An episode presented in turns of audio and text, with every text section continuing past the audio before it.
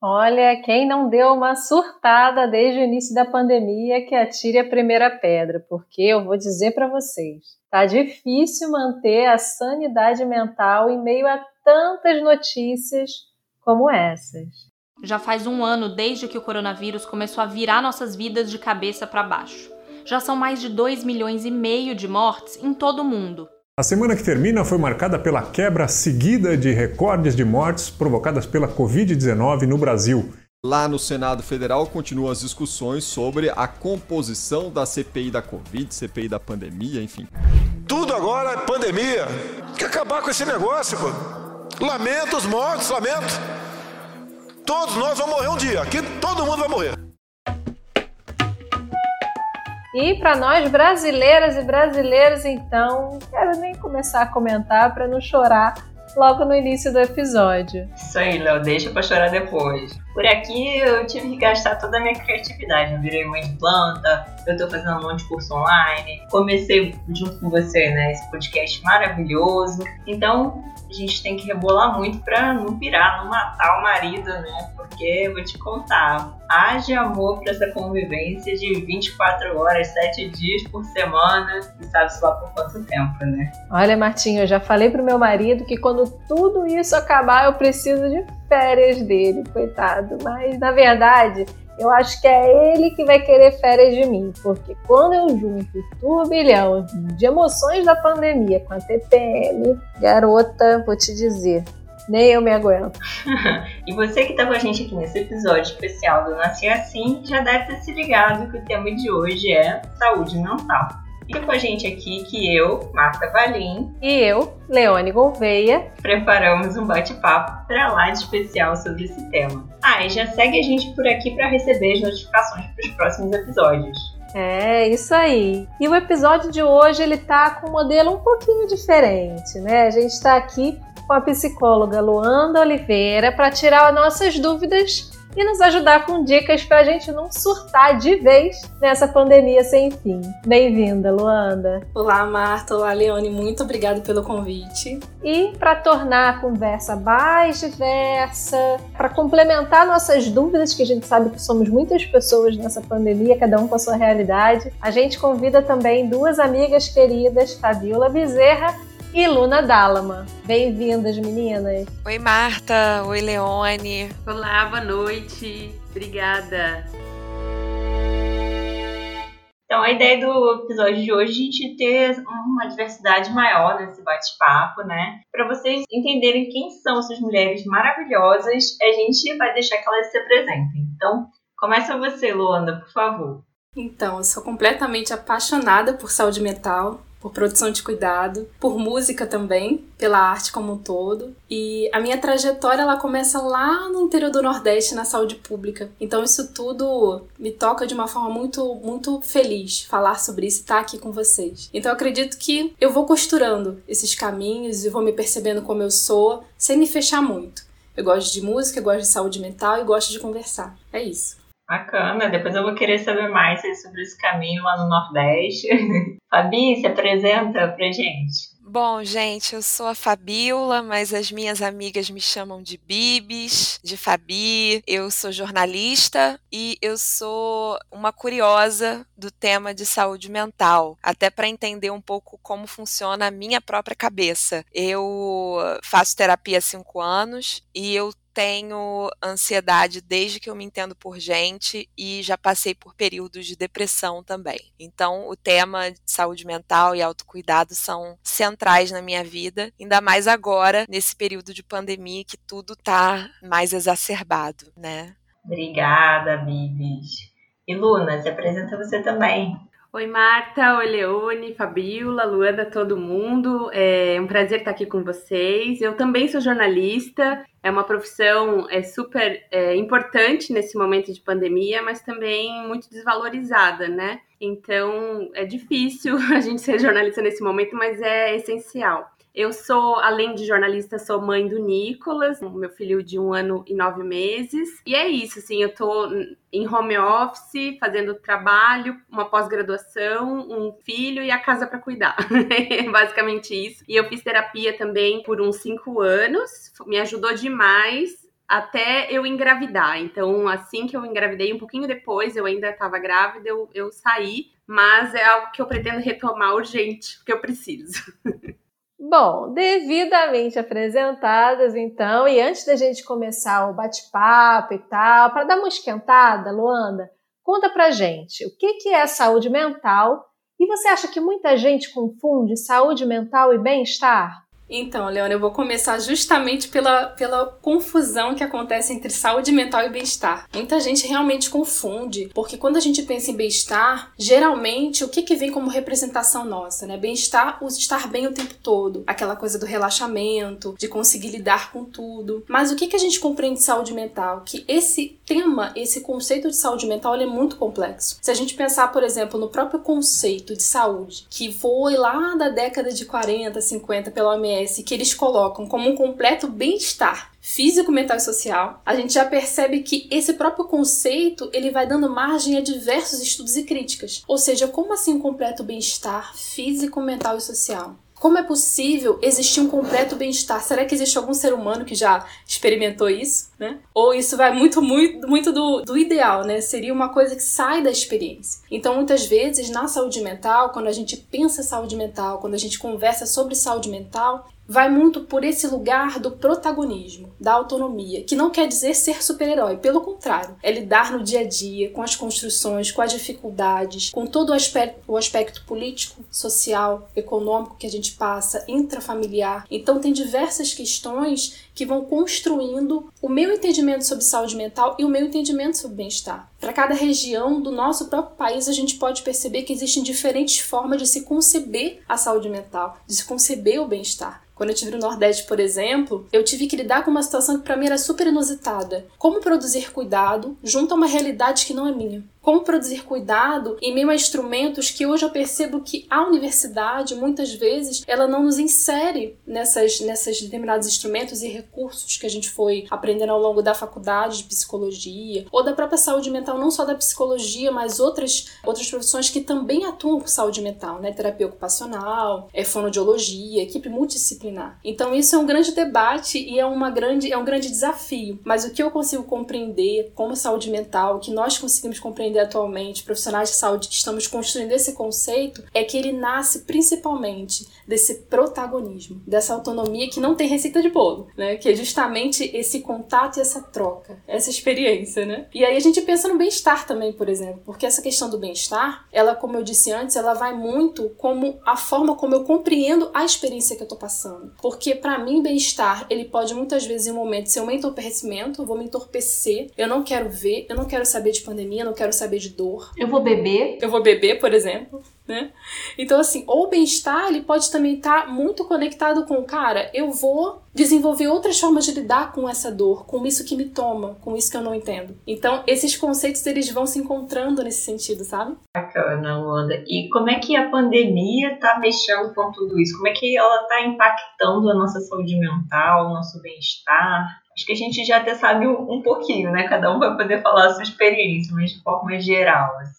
Bom, com relação ao, à, saúde mental geral, ou seja, essa questão da população, né, a questão macro, a gente tem algumas instituições que têm pesquisado sobre isso, que têm se debruçado sobre esses temas. Por exemplo, a Fiocruz, que é um órgão que tem dialogado diretamente com algumas outras instituições. A gente tem a Organização Pan-Americana de Saúde, temos também outras instituições que se envolvem em entender como populações elas lidam com esses momentos de crise, com esses momentos de surto. A gente tem hoje, atualmente, alguns dados acessíveis, por exemplo, para comparação, né? A epidemia de ebola, o surto de ebola que a gente teve em alguns locais da África. A gente também tem alguns tipos de surtos, por exemplo, do SARS, né? Que é a síndrome aguda respiratória, que também a gente tem esses estudos para comparação, mas o que a gente percebe em saúde mental a partir desses estudos é que é esperado que a gente sinta o quê? A gente sinta o medo, a angústia, a inquietude, a agonia, as alterações de sono, as alterações de apetite, tendo como esses dados de comparação. Mas é preciso que a gente fale que essa, esse momento ele é único, porque nunca aconteceu uma situação nessa magnitude, principalmente com essas informações circulando. E a gente tem as fake news e diversas informações de modo tão acelerado. Então é um momento muito único. É esperado sim que a gente sinta todos os medos, as ansiedades, as tristezas, as angústias e as inquietudes, o não saber e principalmente com relação ao nosso país, o Brasil, existe um ponto que é muito delicado, que é justamente da condução da pandemia, desde o início. A condução disso está sendo muito complicada e as informações, por serem ambíguas, causam em nós ainda mais essa insegurança, esse não saber quando vai acabar, esse não saber como as coisas vão percorrer ao longo do tempo. Então, isso tudo causa e é esperado que a gente se sinta realmente inseguro, entristecido, com alterações de sono, alterações de apetite, mas isso não quer dizer que a gente não consiga fazer algo sobre isso. É importante também destacar que nós temos essa capacidade de olhar e de construir de forma coletiva outras estratégias, né? Legal. Você falando isso, eu me lembrei daquele vídeo doente do Brasil, doente de Brasil, não lembro qual é o nome direito, do Porta dos Fundos. E, cara, é isso. Você vai receitar o quê? Ficar longe das notícias, não ficar por dentro das coisas que estão acontecendo nesse país, pra gente não surtar, não é verdade? Mas vamos lá, vamos dar uma esquentada para a gente começar esse bate-papo. Meninas, eu queria que vocês se apresentassem e dissessem quem são vocês na pandemia. Porque a gente tem várias formas de lidar com isso e vários momentos, né? Eu vou falar um pouquinho de mim para ver se, enfim, motiva ou sei lá, se acaba desmotivando. Tô zoando. Vamos lá. Eu comecei a pandemia super agitada, assim. Eu fazia tudo. A gente começou a fazer o podcast e eu comecei a aprender a tocar piano. Eu fazia exercício todo dia. Mas aí o tempo está passando e hoje eu só quero morrer ou quero matar as pessoas, porque eu não aguento mais, cara, ficar em casa, não ter perspectiva, sabe, de quando isso tudo vai acabar. Eu sei que tem vacina chegando, mas a gente não tem, sabe, tipo, uma certeza, um futuro, uma data. Então isso para mim, caraca, é enlouquecedor. Em relação à notícia, eu, assim, eu me atualizo, até porque eu estou no grupo de crise da minha empresa, que a gente trata sobre isso, apoia e tal, mas eu tento não ficar over. Tem um horário específico, um momento específico para olhar a notícia. Beleza, me informei, é isso, vamos seguir o baile. E aí vamos lá para vocês, então. Quem são vocês, meninas, nesse turbilhão de emoções da pandemia?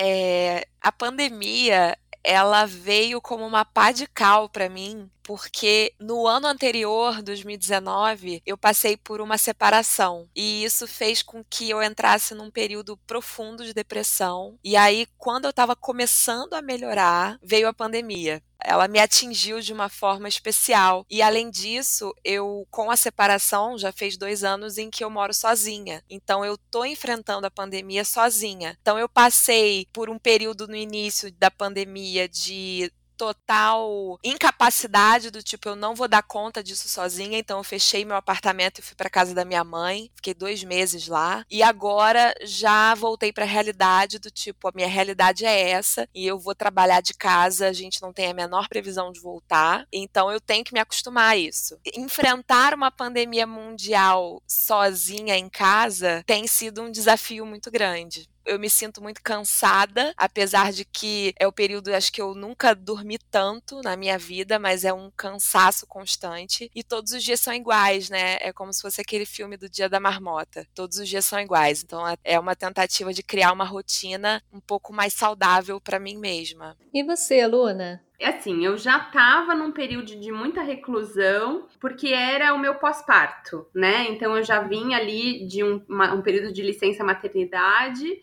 e tinha um surto de sarampo acontecendo, e meu filho não podia tomar vacina antes dos seis meses. Então eu já fiz um isolamento social todo esse período, assim, desde o parto até ele completar seis meses. E aí eu tive menos de três meses de liberdade, e aí eu lembro disso, assim, dos finais de semana que eu podia sair, só que eu falava, ah, hoje eu vou lavar roupa, hoje eu vou ficar em casa, entendeu? E aí eu, eu lembro daqueles dois meses, que eu tive dois meses e meio, mais ou menos, até o lockdown, que eu optei por não sair muitas vezes, porque o bebê ainda era muito pequeno, né? E aí isso me dá um ódio hoje em dia, porque eu falo, meu Deus, eu podia ter saído, e eu, eu emendei, eu tô praticamente o tempo do meu filho, que vai fazer dois anos em é, reclusão. E aí eu, eu me toquei também que, na verdade, o que as mulheres, mães, passam é o que todo mundo está vivenciando hoje recluso, porque é isso, assim, o puerpério, né, o pós-parto, ele é muito pesado, ele é muito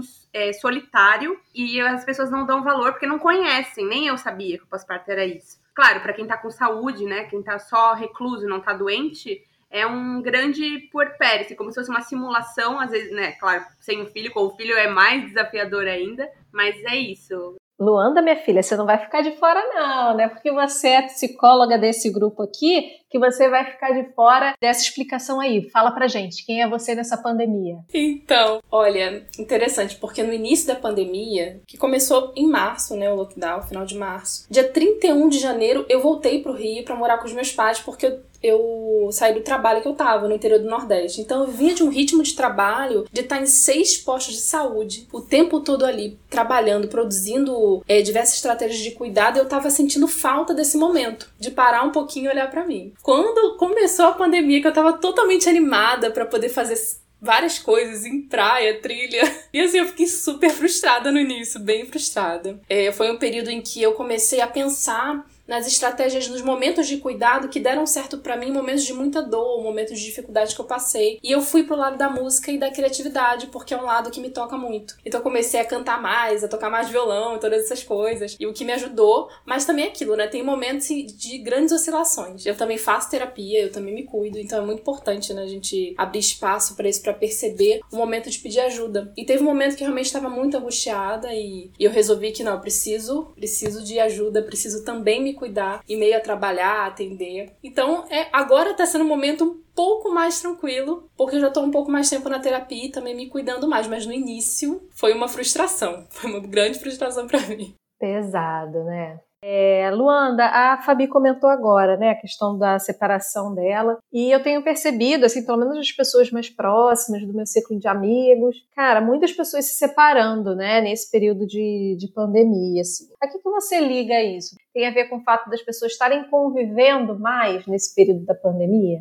Sim, sim. Eu acredito que tem esse fator, com certeza, porque no cotidiano, a gente saindo, tendo diversas atividades, sem ser né, nesse momento intenso de pandemia, de ficar todo mundo grudado, é muito mais fácil também a gente se distrair para determinadas coisas que a gente sente, que já são incômodos da relação, mas que no dia a dia a gente sai e continua a viver. Agora, com esse aspecto da gente estar dentro de casa, ter que lidar com uma restrição, uma restrição de movimento, uma restrição de tudo aquilo que estava ao nosso controle, né? Que que também tem essa questão do controle do cotidiano, da reconfiguração de planos, isso também interfere no modo como a gente vai sentir, como a gente vai comunicar para o outro. Então a gente realmente percebe um aumento tanto de mais conflitos familiares até aumento de violência doméstica, isso também é algo que tem acontecido muito. O fato da gente estar tá na pandemia, o fato da gente estar tá isolado, confinado, isso realmente abre mais espaço para que a gente possa perceber e sentir essas dificuldades. Então essas dificuldades ficam muito mais evidentes agora agora, sabe? Tem sido um grande desafio, né?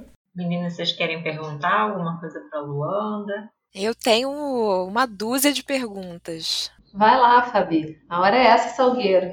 Então tá. É, na sua vivência, Luanda, nos seus atendimentos, você tem sentido as pessoas reportarem a você sobre pass estarem passando por um período de depressão durante a pandemia? Ou as pessoas ainda confundem um pouco a tristeza, o luto, a angústia natural que a gente está passando por esse momento por uma coisa mais grave, né? Que é a depressão, que é uma doença muito séria, que tem tratamento, mas que as pessoas confundem e se dizem deprimidas durante esse período de pandemia. Eu queria saber o que, que você pensa sobre isso. Sim, é, as pessoas elas já chegam com um diagnóstico né, um autodiagnóstico. Isso é bem interessante porque a gente percebe o quanto que esses nomes, depressão, ansiedade, síndrome do pânico, transtorno de estresse pós-traumático, o quanto que esses nomes, eles acabam virando muitas vezes um rótulo para as pessoas, para nós, senso comum também, para todo mundo, né? Se acaba virando um rótulo e a gente acaba se agarrando a esse nome. E realmente, como você traz, a depressão é algo muito sério, que requer um diagnóstico, que requer todo um estudo, sabe, em cima disso, que requer várias consultas. Então, muitas vezes na primeira consulta, a pessoa às vezes não fala nem o nome, mas fala já o que, que ela tem. E o que, que ela tem o quê? Depressão, estresse pós-traumático, ansiedade. Então, é um conjunto de nomes em que a pessoa apresenta. O Google explica para as pessoas essas coisas. Sim, total, total. E é um desafio, né? Assim, também é um desafio da gente perceber a nossa relação com esses conceitos, a nossa relação com esse quadro, né? Com esse nome, o sentido que a gente dá para isso. Porque, por exemplo, na psicologia a gente tem grandes discussões sobre até que ponto é saudável nós afirmarmos um diagnóstico. Mesmo que esse diagnóstico venha de um profissional de saúde mental, psiquiatra, até que ponto, qual é a nossa relação com isso? E da gente se reconhecer e se fechar, porque o diagnóstico não é pra gente se fechar.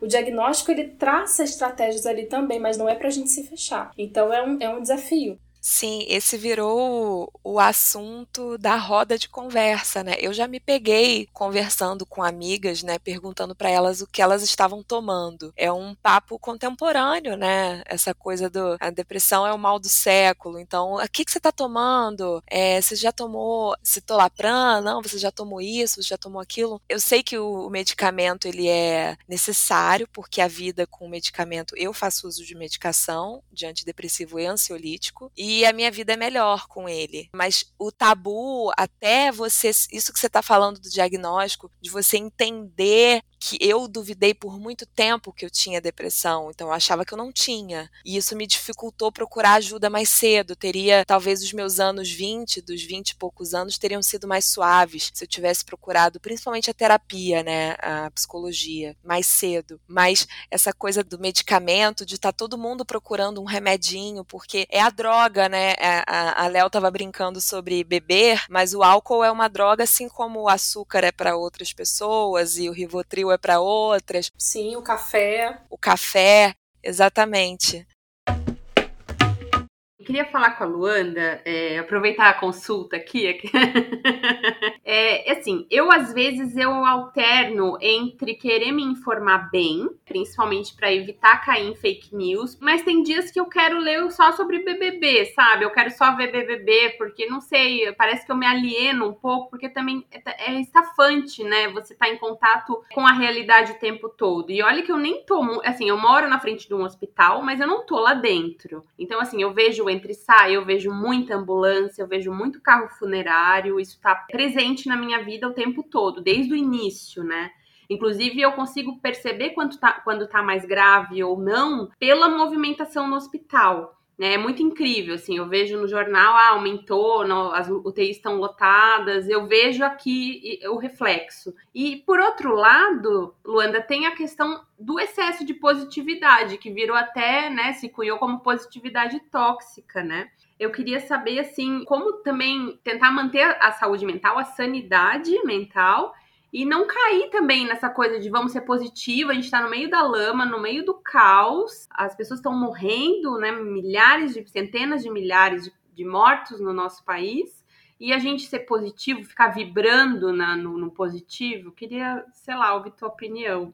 É importante, né? Informação. E acho que essa questão vai muito também da informação de qualidade. Onde é que a gente busca essas fontes? E também o tempo que a gente passa buscando. Porque, por exemplo, estabelecer um período da manhã, um período da tarde, um período onde você se sinta um pouco mais tranquilo para poder acessar essas informações, para saber o que está acontecendo, a fonte que você busca, eu acredito que isso é muito importante, justamente para a gente evitar esse extremo da positividade tóxica ou da supervalorização de um aspecto, só um aspecto da vida, né? Um aspecto individual. Ah, não eu tô bem, tô na minha casa, eu posso fazer quarentena, então eu vou ficar somente no meu mundo. E a nossa vida, ela é indissociável do coletivo. A gente não pode esquecer isso. Então, essa questão da responsabilidade coletiva, responsabilidade sanitária, isso vai de encontro a gente conseguir desenvolver sim esse olhar crítico sobre o que está acontecendo, e para isso eu preciso acessar informação de qualidade, procurar essas fontes confiáveis, as fontes da Fiocruz, as fontes da OMS, e ao mesmo tempo perceber o qual, qual é o efeito disso em mim. Será que eu estou muito tempo buscando isso? Será que eu estou muito tempo discutindo sobre isso? Então, também o tempo em que eu gasto com isso e principalmente essa questão da sensação de pertença, de estar participando de um coletivo ou de um grupo. Eu posso também dividir esse tempo e, por exemplo, me engajar em uma, uma campanha, em algum grupo que esteja produzindo alguma campanha de cuidado, alguma campanha solidária. Isso, solidária, isso tudo traz saúde mental. Mas realmente, assim, como eu disse até no início, não existe receita de bolo fechado. O que existe são aspectos que a gente pode, ao encontro dessas experiências, perceber os efeitos que elas têm em mim. Então, se eu estou passando duas horas do meu dia vendo notícia, de Covid, várias notícias das instabilidades políticas que a gente tem passado, e se eu percebo que isso altera meu sono, que isso me deixa ansiosa, me deixa com taquicardia, então, opa, eu vou diminuir para 30 minutos. Mas para isso eu preciso estabelecer uma relação comigo, perceber o efeito disso em mim. Eu preciso olhar para mim, porque se eu não tô olhando e tô buscando a resposta fora, ou se eu o tempo todo distraída dos efeitos disso, aí fica muito mais difícil ter esse, esse termômetro, porque cada um tem esse termômetro interno sobre o que faz bem ou não faz bem. E a gente vai mudando também. Pode ser que agora, nessa semana, eu assista só uma hora do noticiário, ou vou ver uma hora só de, algumas notícias específicas pela Fiocruz. Mas pode ser que semana que vem eu esteja muito sobrecarregada, então eu vou precisar diminuir para 20 minutos. Mas para isso, eu preciso tecer essa relação comigo. E eu acredito que é o grande desafio do nosso contemporâneo: estabelecer uma relação conosco, né? saindo das comparações e das idealizações. Então é um, é um desafio, um baita desafio, né? Eu gostei muito dessa sua fala, Luanda, porque chegou um momento em que você tá ali com você mesmo e só tem você para resolver essa questão. Então a pandemia trouxe isso, né? Esse tempo para olhar para dentro, né? Tem até um meme que fala assim: eu já olhei para dentro e não gostei, tá bom, já chego. Muito bom, né? Essa questão do, do, do tempo. E é interessante pensar, né, o quanto que o tempo nosso contemporâneo, nosso viver, é um tempo que muitas vezes é marcado por uma certa relação ali que a gente vê, por exemplo, na comparação. Isso tem acontecido muito no, nos atendimentos, né? Essa comparação de eu olhar o que o outro está fazendo, como é que o outro está produzindo, como é que o outro está bem nas fotos, né? Nas redes sociais, mas o que, que tá bem? Será que ele tá bem mesmo? Como é que eu tô interpretando e acessando esse lugar que é só do outro? E como é que eu tô usando isso como um parâmetro, uma referência pro meu viver? Então esse tempo é muito de cada um, ele é muito singular mas não precisa ser, o singular não quer dizer é, o, o, isolamento, né? A gente a está isolado fisicamente, mas a gente tem as nossas redes socioafetivas. Então a gente também pode trocar, mas trocar nesse lugar de aprendizado também. Um lugar, por exemplo, como a gente está aqui trocando hoje, um lugar de aprender umas com as outras. E não um lugar de fechar na comparação ou se, ou se fechar na recomendação, sabe? A Luana estava falando agora há pouco da gente ter esse tempo, né? Que é uma coisa que eu faço, né? Eu ouço notícias de manhã, depois eu fico o dia inteiro e aí só vejo alguma coisa, não muito antes de dormir, que eu também não gosto de olhar antes de dormir, pra não ficar com aquilo, né? Ter pesadelo, não, me deixar agitado antes de dormir. Então, um pouco mais cedo. Mas também tem um outro lado, né? Das pessoas que. Eu sei que até uma fase, assim, quando a gente está no luto, né, que é a fase da negação. Né? Tem gente que, acho que ainda está nessa fase, né, de, de ignorar tudo, ou em nome da saúde mental, fala, não, eu não posso arriscar minha saúde mental, estou em casa, confinada, eu preciso sair, eu preciso ir para uma festa, eu preciso ir para um churrasco, tudo é claro, seguindo os padrões, os protocolos de higiene e segurança que a gente sabe que não, não seguem, né? Então, esse outro lado também. Até que ponto é, é, existe esse perigo da gente ignorar né, a realidade e colocar em risco a vida dos outros também, né? Eu acho que muita gente vive num mundo paralelo em que não consegue ter essa noção do coletivo, que a vacina ela funciona dessa forma, né? Não adianta eu ser vacinado se o outro não foi e o perigo continua aí. Então essa noção do coletivo veio muito forte nessa pandemia. Eu tenho uma amiga que fala que a vida social dela se restringiu agora a programas ao ar livre. Então ela vai andar de bicicleta, ela vai caminhar, ela vai à cachoeira, que realmente é o que pode ser feito, né? Mas isso vai da consciência de cada um, com certeza. É verdade. E eu acho que as pessoas também usam do negacionismo para fazer as coisas, né? Para dar aquela afrouxada. Fica, não, não é bem isso e tal. Bom, é normal isso acontecer, assim, ou sei lá, já passou, sabe? Já tem mais de um ano de pandemia. Será que ainda tem como negar, gente, que isso está acontecendo, o impacto que isso vai ter ou está tendo já na nossa sociedade? Sim, essa questão da negação, isso pode acontecer. E até em diversas fases de uma crise, porque a gente tem o período antes, durante e depois. E essa negação, ela pode se perdurar sim. Mas aí é aquilo, né? Até que ponto o efeito dessa negação? É interessante a gente pensar porque agora é uma situação coletiva. E se a gente fica o tempo todo na negação, negação e a negação ela pode ser bem sutil, como por exemplo, ah, cansei de lavar essas compras. Ou pode ser mais global, vou sair mesmo, não não tá acontecendo o Covid, não tem nada acontecendo. E aí os efeitos disso, né? Por isso que é tão interessante, tão importante essa questão da educação em saúde, da psicoeducação, da gente perceber que essas fases, seja da negação, seja do, do, do medo, da angústia, é, todas essas fases elas fazem parte, mas elas não precisam estar sempre ali. Ou seja, eu tenho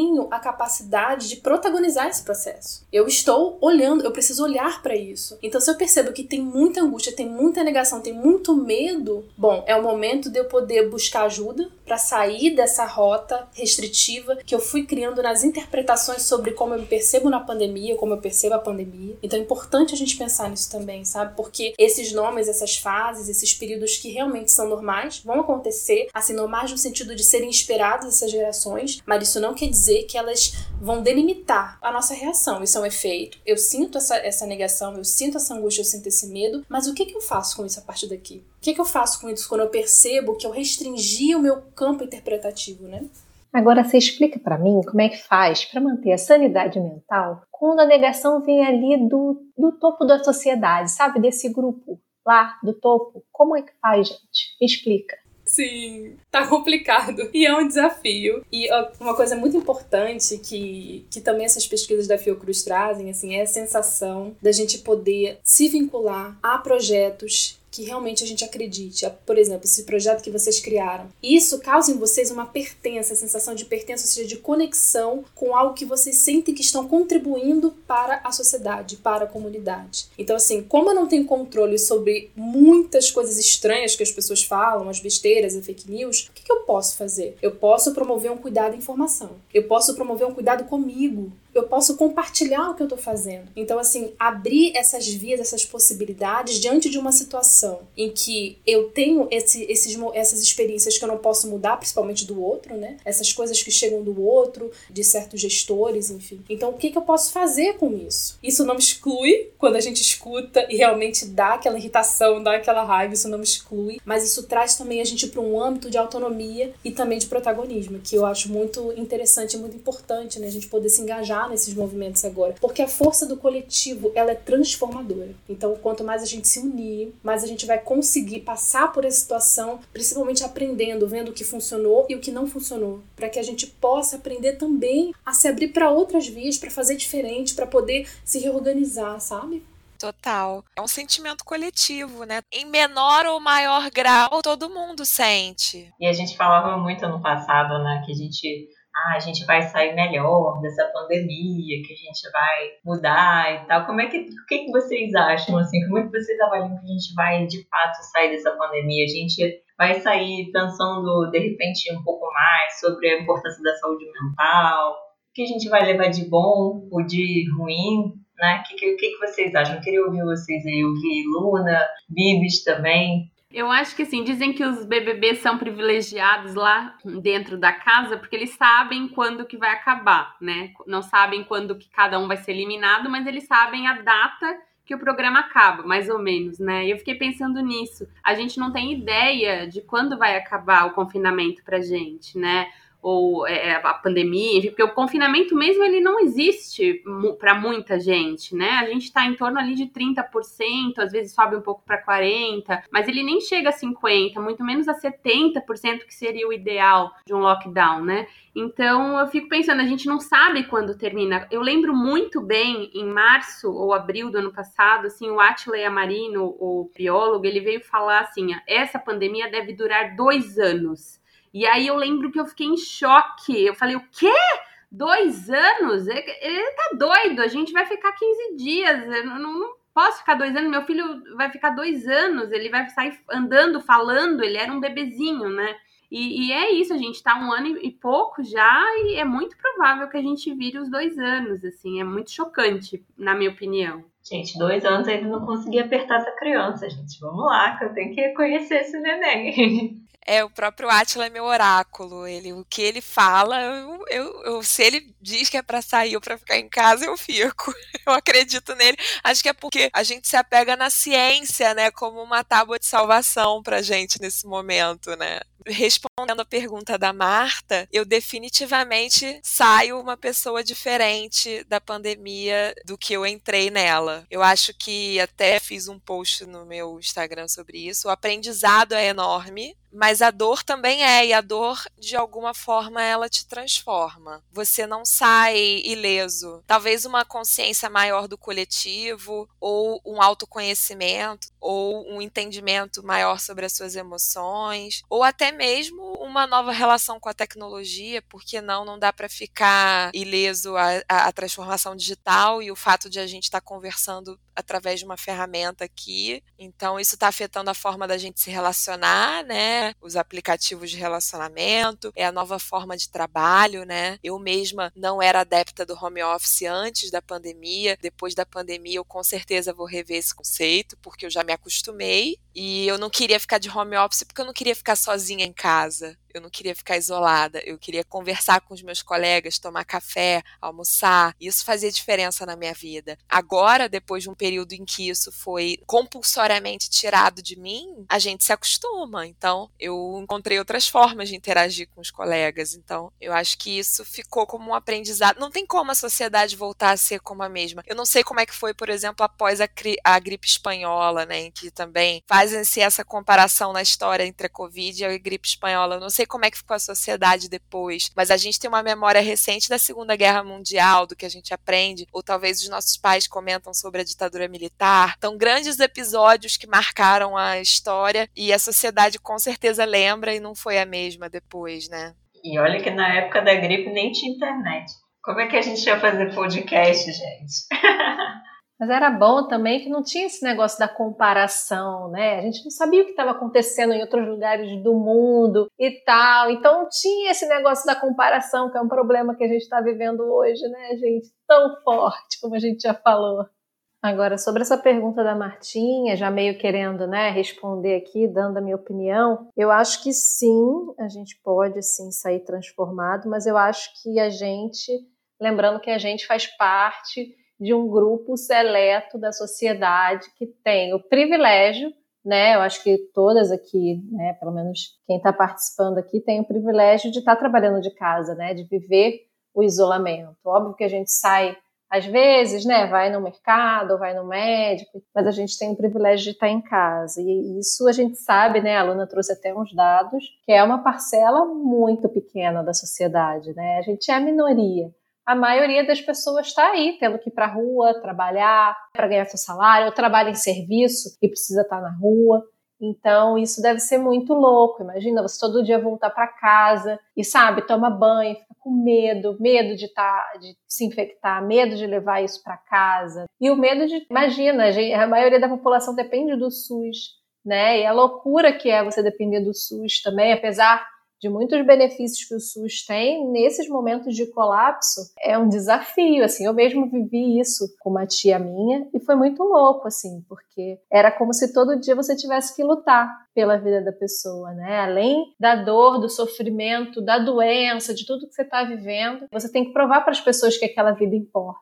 Ao lado de tantas outras que também importam. Isso, para mim, foi muito forte. Então, eu acho que sim, alguns de nós que temos o privilégio de estar em casa, de refletir, tem uma estrutura, podemos sim sair melhores, sair renovados, mas eu acho que a maior parte da população, pelo menos aqui no Brasil, vai sair com essa dor, sabe? Vai sair um pouco devastada, assim, com a dor, com o sofrimento, com a falta de dinheiro, com a perda da família. Sim, os próprios profissionais de saúde também. A minha irmã é profissional de saúde e trabalha numa UTI de Covid aqui do Rio. E ela pegou Covid, meu sobrinho pegou Covid. Então, assim, o desespero, a angústia, o não saber como vai ser, porque cada um reage de uma forma à própria exposição do vírus. Isso tudo causa uma instabilidade imensa em nós. Então, é aquilo. Como utilizar-se dessa experiência, dessa experiência de dor, desse desafio? Como fazer isso pra gente também não se fechar nos nossos mundos novamente? É um grande desafio mesmo. É, eu queria falar é, bem o que a Leone tá falando, assim, eu tenho vivido isso. Meu marido tá trabalhando fora desde setembro. Até de março a setembro, ficamos os dois em casa e eram outros desafios. É o desafio da convivência, do, da falta de privacidade. Mas como a gente tem um bebê, para mim eu tava no paraíso, entendeu? Eu tinha a minha rede de apoio, que a gente tanto fala, né? Era o meu marido. Minha sogra não tava podendo vir, porque é grupo, é grupo de risco, enfim, mas tinha ele comigo o tempo todo. Quando ele foi pra rua, além de eu perder essa rede, ficar sozinha e me ver em apuros, porque eu até então nunca tinha ficado sozinha com o neném o tempo todo, é o risco constante da contaminação, né? É ele voltar, já faz um tempo que meu filho anda e corre em direção a ele, quer pegar ele, ele fala: não, eu eu preciso me trocar, eu preciso tomar um banho, eu preciso me higienizar inteiro, né? Assim, a gente pegou Covid no sul, eu fui para Santa Catarina, eu peguei de familiares, é, numa un... no único contato que eu tive, infelizmente, é, os familiares que me transmitiram nem tiveram muitos sintomas e eu e meu neném pegamos. E aí eu vi o fundo do poço da saúde mental, assim, porque eu fiquei muito, muito, muito mal. Eu tive sintomas mais leves, mas todos aquela lista de sintomas de perda de olfato, de paladar, de tudo. E eu tinha medo de morrer, porque cada dia eu tinha um sintoma diferente. E a gente sabe que a Covid evolui, né? Às vezes demora 10 dias, 20 dias. Tem gente que fica é, numa UTI por meses até morreu até sair. E aí meu filho também pegou e a gente tava junto com uma tia minha idosa. Ela já teve pneumonia, já tem doença autoimune. Então, assim, imagina o meu desespero de passar para ela. No fim, ela não pegou, ela foi assintomática. E aí eu voltei para São Paulo e achei, ah, agora eu não pego mais. Só que aí vieram todas as mutações, as variantes. Então, assim, meu marido continua indo pra rua e voltando. E eu tenho medo que a gente se recontamine, né? Porque o medo não acaba nunca. E aí eu fico até, ia te falar, Luanda, também, a questão da saúde mental, ela, ela é muito, muito presente em quem teve todas essas perdas, né? Ou uma sequela, ou uma, uma morte na família, amigos, enfim. Então, é um, é um luto coletivo, é uma histeria, né? Um, um medo coletivo, é muito forte isso, né? Sim. Sim, é muito forte essa questão do luto coletivo e principalmente dessa questão também da gente não poder é, dar a esse, a esse processo do, da morte, principalmente né, as pessoas que enterraram, enfim, né, que, que teve a despedida, né, não ter espaço para essa despedida. Esses momentos, esses ritos de passagem, eles são essenciais para que a gente possa compreender que realmente chegou o fim daquele ciclo, daquele momento com aquele outro que a gente ama. E o fato da gente não poder estar tá fazendo esses ritos de passagem, isso realmente gera em nós cada vez mais essa angústia e essa morte que muitas vezes não tem lugar. Essa morte acaba não tendo lugar dentro de nós, assim, como essa morte tá, como essa falta, como essa angústia tá. E aí, mais uma vez, né, quando, quando a gente fala sobre a questão do luto, para evitar que ele se complique, é muito importante a gente buscar ajuda profissional nesse sentido. Perceber que a gente não, não precisa passar por isso sozinho. É, você falou sobre isso do luto e para mim, sim, foi muito forte, porque eu perdi duas tias, né, nesse período da pandemia. Uma mais no início da pandemia e outra depois, né, mais no período ali outubro, que foi um período de baixa.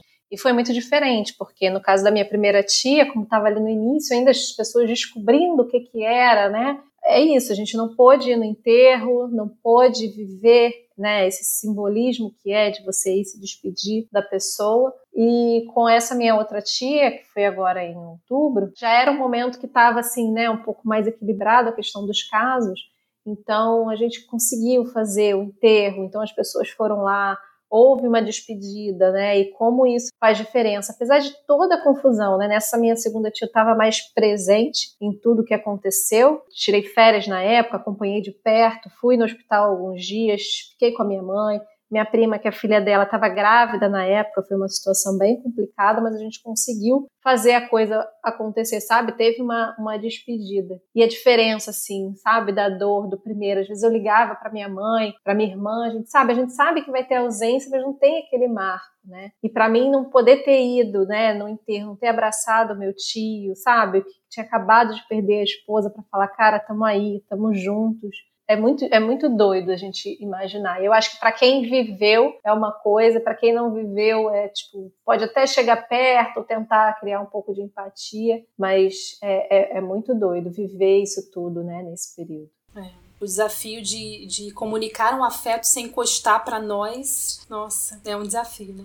Eu acho que se tem alguma coisa que a pandemia trouxe de bom, se a gente pode dizer isso de alguma forma, é que as pessoas começaram a valorizar mais a questão do afeto e a importância que o afeto tem nas nossas vidas, né? Essa fala da Leone de não poder abraçar o tio no momento de perda, eu acho que todo mundo parou para pensar. E o que pode acontecer se um dia minha mãe não estiver mais aqui porque ela vai morrer? E, e aí a falta só a iminência de faltar já faz com que você valorize aquilo que estava no dia a dia e que você às vezes não prestava muita atenção, mas que é essencial até para nossa saúde mental, né? Porque o ser humano é um ser social que vive em comunidade, né? Tem essa coisa do pertencimento também, a ideia de você pertencer a um grupo, seja a sua família, seja o seu bairro, né?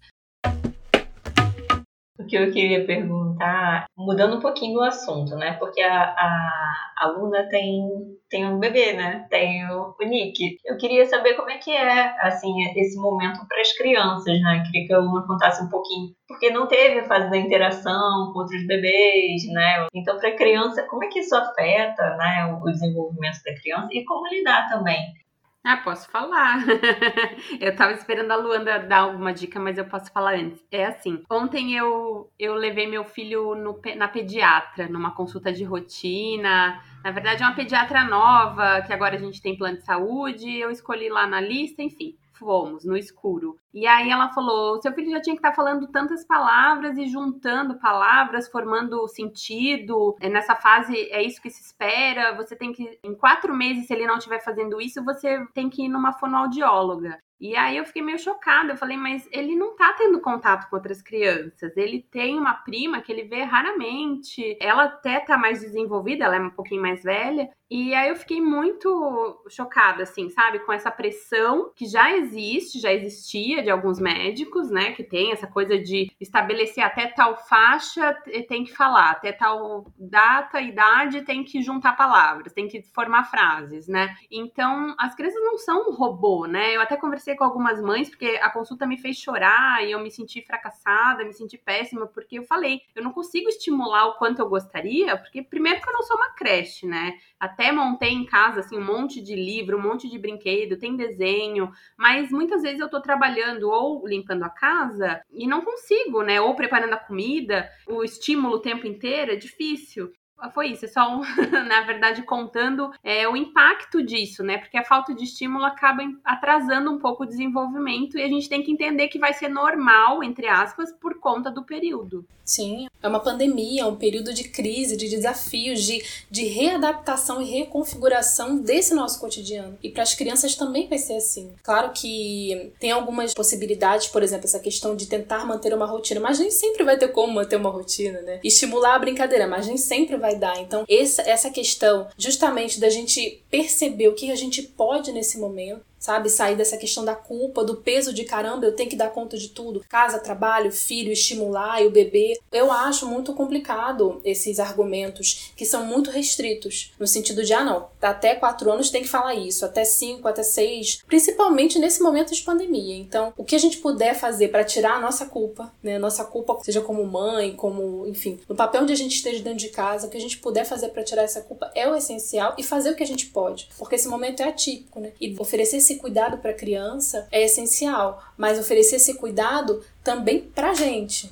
Porque a criança, ela sente, ela percebe isso, como a mãe tá. Ela percebe como estamos. Então, é importante demais, assim, a questão do grupo de mães, da gente compartilhar as experiências, das mães poderem compartilhar esse lugar. Não do ideal. Ah, o ideal era meu filho estar gente, mas Não, não é um momento para ideal, é um momento pra gente lidar com o real. O que, que eu posso fazer? Como é que eu me sinto bem nisso, sabe? É, e eu acho o seguinte, assim, que eu, né, uma, uma coisa muito particular. Eu não gosto de participar de grupos de mães é, de WhatsApp, de Facebook, é, mães aleatórias, sabe? Então, assim, as mães que eu escolhi já eram minhas amigas, já eram mães ou engravidaram depois de mim, mas são essas pessoas com quem eu tenho trocado, sabe? Pessoas com quem eu já tinha uma relação de confiança anterior Muitas são jornalistas, então entendem bem o que eu tô passando, aí a empatia tende a até aumentar, né? Então eu, eu desabafo, a gente troca muito, mas não tem aquele julgamento, porque às vezes tem grupos de mães que rola tanta competitividade. Ai, meu filho falou antes, meu filho ele recita poemas, ele lê Shakespeare, né, no original, com um ano e meio. Então, assim, é complicado. Por isso que eu gosto de falar com mães que, que já são minhas amigas, enfim, que estão no mesmo bar. Muito bom. Gente, é um desafio muito grande, né? Acho que a gente voltou para aquele assunto lá do início da comparação, né? Que já era pré-pandemia, agora durante a pandemia veio de uma outra forma, né? E quão importante a gente entender que está cada um vivendo o, o, seu isolamento, o seu luto, a sua pandemia, né, da sua forma. É, a gente está tendo que aprender com isso, aprender a lidar com isso, cada um do seu jeito, com a sua família, com a sua realidade, uns sozinhos, outros com a família, uns casados, outros com filhos, enfim. É, a gente está tendo que aprender né, a lidar com isso. Eu falo muito isso na minha terapia e a minha psicóloga fala, né, quanto que, cara, é isso, cada um, uns mais para uns mais difícil, para outros menos, mas está todo mundo tendo que lidar com a sua realidade, né? E quão importante a gente fazer o nosso papel, né? Olhar pelas pessoas estão precisando se arriscar mais. Então, quanto que a gente coloca, por exemplo, né, a gente que tem a possibilidade de ficar em casa, quando a gente escolhe sair, que seja por uma coisa que realmente vale a pena, né? Porque a gente saindo, a gente coloca mais em risco essas pessoas que estão ali trabalhando no serviço, fazendo delivery e tal, precisam estar na rua. E assim, quanto mais pessoas na rua, mais em risco essas pessoas ficam, né? Então, o quanto é importante a gente ter essa consciência, né? De que todo mundo faz parte desse processo, que não adianta a gente se comparar. Cada um tá aí na sua realidade, no seu corre dessa pandemia na medida do possível. Então, gente, a gente já está encaminhando para o finalzinho. A gente adorou essa conversa, mas a gente queria né, terminar o episódio de uma forma assim, um pouquinho mais leve. Então, Luanda, meninas, vamos dar uma dica para o pessoal que está ouvindo a gente, o que a gente pode fazer para encarar esse período da melhor forma, né? Especialmente você, Luanda, como é que a gente pode melhorar um pouquinho né, a nossa saúde mental, nosso bem-estar, durante esse período que está se prolongando mais do que a gente gostaria. Sim, bom, é super importante a gente pensar naquelas estratégias que a gente já conhece, aquilo que já deu certo em algum momento da nossa vida. Algum momento onde a gente passou por uma crise, por uma dor, por algo que, que nos deixou totalmente assim sem chão. Lembrar de algum momento desse e lembrar do que, que a gente fez que deu certo. Por exemplo, para mim, o que dá muito certo é música. Então, escutar música, tocar violão, cantar, me traz uma sensação de presença, de estar no presente, de sair da angústia do passado e de sair da ansiedade do futuro. Então, essas coisas simples, esses detalhes, eles fazem toda a diferença, principalmente nesses momentos de confinamento, de pandemia, de instabilidade. Trazer a nossa mente, os nossos pensamentos para a presença, para o presente, é essencial. Então, música, relaxamento, algum filme, alguma conversa com um amigo, essa questão da nossa rede, isso também é muito importante. São detalhes, são coisas que parecem ser pequenas, mas elas são muito grandiosas nos seus efeitos. Então eu deixo como recomendação essas experiências, esses pequenos detalhes do cotidiano que a gente pode inaugurando esses momentos um momento de respirar, um momento de fazer uma comida gostosa para mim, para minha família, um momento de trocar um afeto com um amigo que há muito tempo eu não falo, um momento de partilhar também que eu não tô bem hoje, tá tudo bem não tá bem hoje, sabe? Esses momentos onde a gente vai se reconectando com esses efeitos. Eu acredito que são possibilidades que a gente pode estar fazendo nesse período. É, os dias parecem muito iguais, né? A gente já falou disso aqui hoje, mas eu tento viver um dia de cada vez, tento é, seguir um pouco o que a Luanda falou, assim, ver um filme, às vezes uma série, né? Nesses serviços de streaming, assinei todos aí, eu compartilho sem, então, na verdade, é um de cada um. E às vezes é isso, fugir um pouco da rotina. Tô contando os dias para minha sogra ser vacinada também, pra gente ter algum contato com ela e meu filho ter contato com a avó, isso é muito importante, né? Ele aprendeu a falar vovó agora recente, a gente faz chamada de vídeo. E assim, às vezes também pedir uma comida, comemorar, por exemplo, é, eu vou fazer dois anos de casada esse mês, então eu tento é, me apegar a pequenas coisas, até os mêsversários do meu filho que eu, eu falava, jurava na gravidez que eu nunca ia comemorar, e toda a pandemia eu comemorei, continuo comemorando, é, os nossos aniversários todos, então assim, são pequenas pequenas conquistas e vitórias todos os dias. Estamos vivos, estamos com saúde. Eu, a gente perdeu uma sobrinha no ano passado, não foi de Covid, mas a gente não pôde se despedir. A gente levou cinco meses também para saber do que, que ela faleceu. Foi uma morte súbita, assim, de, de embolia, um negócio raríssimo. Então a gente também passou a valorizar ainda mais a nossa família, a gente tá junto. Então, a, a, minha dica é essa, assim, tentar ler um bom livro, tentar manter a cabeça em paz e não se sobrecarregar de notícias. A gente precisa da realidade, é, não pode ficar no negacionismo, a gente está na pandemia, mas a gente não pode se afundar, né? E achar, e ficar com medo, deixar o medo to tomar conta da gente. Eu fui uma quarentener que assei pão, organizei todos os meus livros por cor, por autor, por data. No meu caso, que eu moro sozinha, eu procuro atividades que me conectam com outras pessoas. Então, uma coisa que eu comecei a fazer é meio que virar minimalista. Eu comecei a vender tudo que eu não usava num aplicativo de troca e venda. Isso me conecta com as pessoas. Nem que eu vá nos correios despachar um, alguma coisa e a pessoa manda mensagem e fala: Ah, adorei o presente, gostei. São pequenos momentos em que eu faço pontes e faço contato com outras pessoas. E outra coisa que para mim é fundamental, que eu passei a valorizar porque eu nunca fui uma pessoa de fazer exercício físico, apesar de eu achar que o meu Instagram inteiro tá todo mundo malhando em casa, mega malhando, e tem dia que eu não tô com vontade de fazer exercício. Mas uma coisa é fato, me libera substâncias no cérebro que eu durmo melhor, né? No dia que eu não faço exercício, eu vou até três horas da manhã com o meu pensamento me consumindo. Então, se eu vou ao Pilates, que é o que eu gosto de fazer, ou então, se você está restrito em casa, tem vários canais no YouTube com oferta de yoga, por exemplo, gratuita. Yoga é uma coisa que as pessoas têm buscado bastante, né? Então, meditação, o momento da leitura, que é um momento que você está com você mesmo ali no, nos seus pensamentos, em, em comunhão com você mesmo. Então, tudo que te fizer bem, eu acho que e te conectar com o momento presente, acho que é válido. E Fabiola, você falou aqui antes da gente começar a gravar que você tinha várias recomendações aí de vídeo, de livro. Conta pra gente o que, que você tá lendo, o que, que você quer recomendar. Bom, uma coisa que eu passei a fazer muito foi ouvir podcasts nesse período. Então, eles me fazem companhia. A gente pagou para ela falar isso, gente. A gente pagou aqui 10 reais. Então, além do Nasci Assim, eu ouço muitos outros podcasts. Eu recomendo o Jornada da Calma, que é um podcast da Veja São Paulo, com a jornalista Helena Galante. Ela entrevista toda semana uma pessoa e o tema é muito voltado para a saúde mental. E recentemente a Tati Bernardi, que já tem o Calcinha Larga, inaugurou um podcast só dela, que se chama Meu Inconsciente Coletivo, em que ela é, fala sobre ansiedade com profissionais de saúde mental. Eu recentemente li o livro Depois a Louca Sou Eu, que virou filme. E eu acho que dá para ver já no YouTube com a Débora Falabella. E tem uma cena do filme que ela tá no banheiro organizando a caixa de remédios dela. Eu me, me identifiquei muito, porque eu fiz isso pelo menos umas duas vezes na pandemia, que foi organizar as minhas caixas de remédio. E aí, outra coisa que eu recomendo, e é para quem realmente faz terapia, gosta de psicanálise tá passando talvez por algum quadro de saúde mental mais grave. Eu gosto muito do trabalho do Andrew Solomon, é um pesquisador britânico que lançou um livro muito famoso no meio, que se chama O Demônio do Meio-Dia.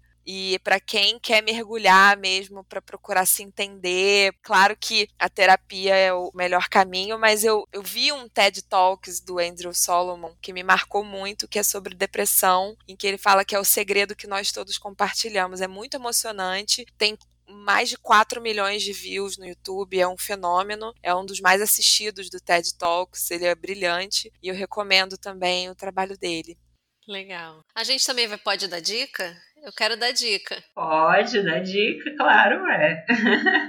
gente, As últimas duas semanas eu não sou, eu não tenho dicas para dar porque eu enlouqueci. Então eu tô no momento do tipo, não, vamos voltar e tal. Mas uma coisa que eu faço, que eu gosto muito é de ler, que é um momento assim meu de cuidado, e eu amo rede. Então, eu moro em qualquer lugar, eu tenho que ter um espaço para colocar a rede. Pode ser em cima da cama, no corredor, no meio do banheiro, não importa. Então, eu gosto de ler na rede, porque eu tenho a sensação de embalo, sabe? De cuidado. Isso para mim, sabe? Um abra... A rede quase me abraça, eu me sinto assim, lendo abraçada. Então, é uma coisa que eu gosto muito. Para mim é muito gostoso, me faz relaxar, me faz dar uma viajada, sai assim do, do momento. Eu tô fazendo aula de yoga também, eu tava usando plataformas e tal, mas eu reencontrei uma professora antiga que está dando aula à distância. Comecei esse mês a fazer. É muito bom, porque é um compromisso, né? Que às vezes no, no aplicativo eu tinha muito assim, ah, tá lá, eu posso fazer a qualquer momento, eu não fazia nunca.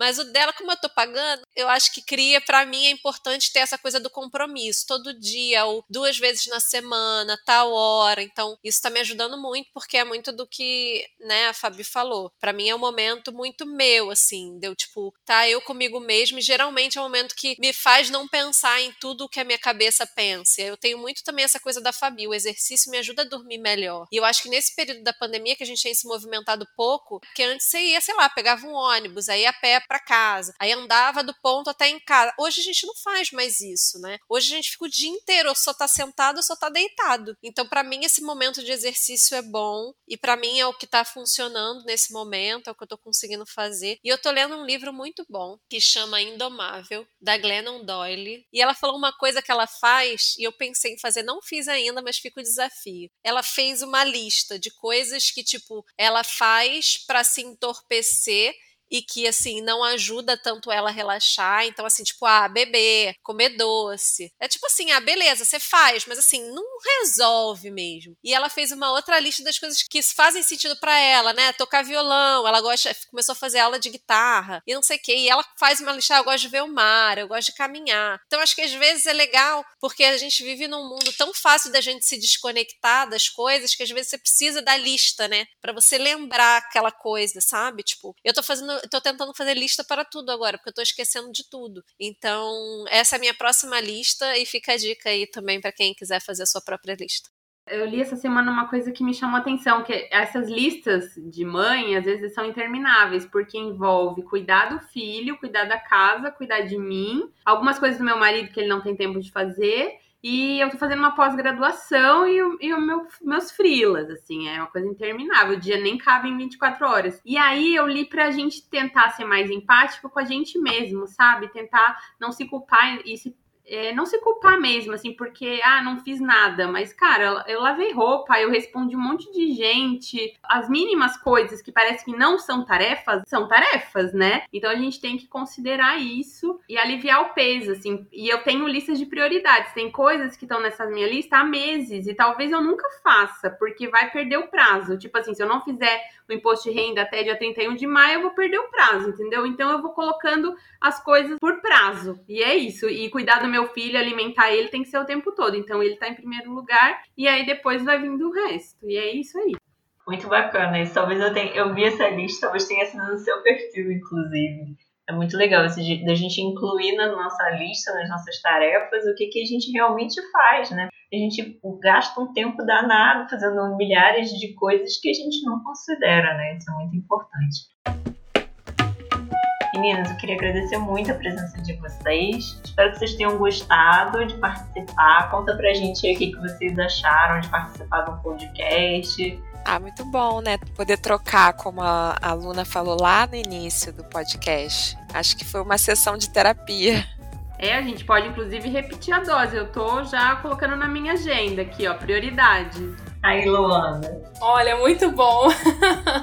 muito bom, muito bom participar, trocar, aprender.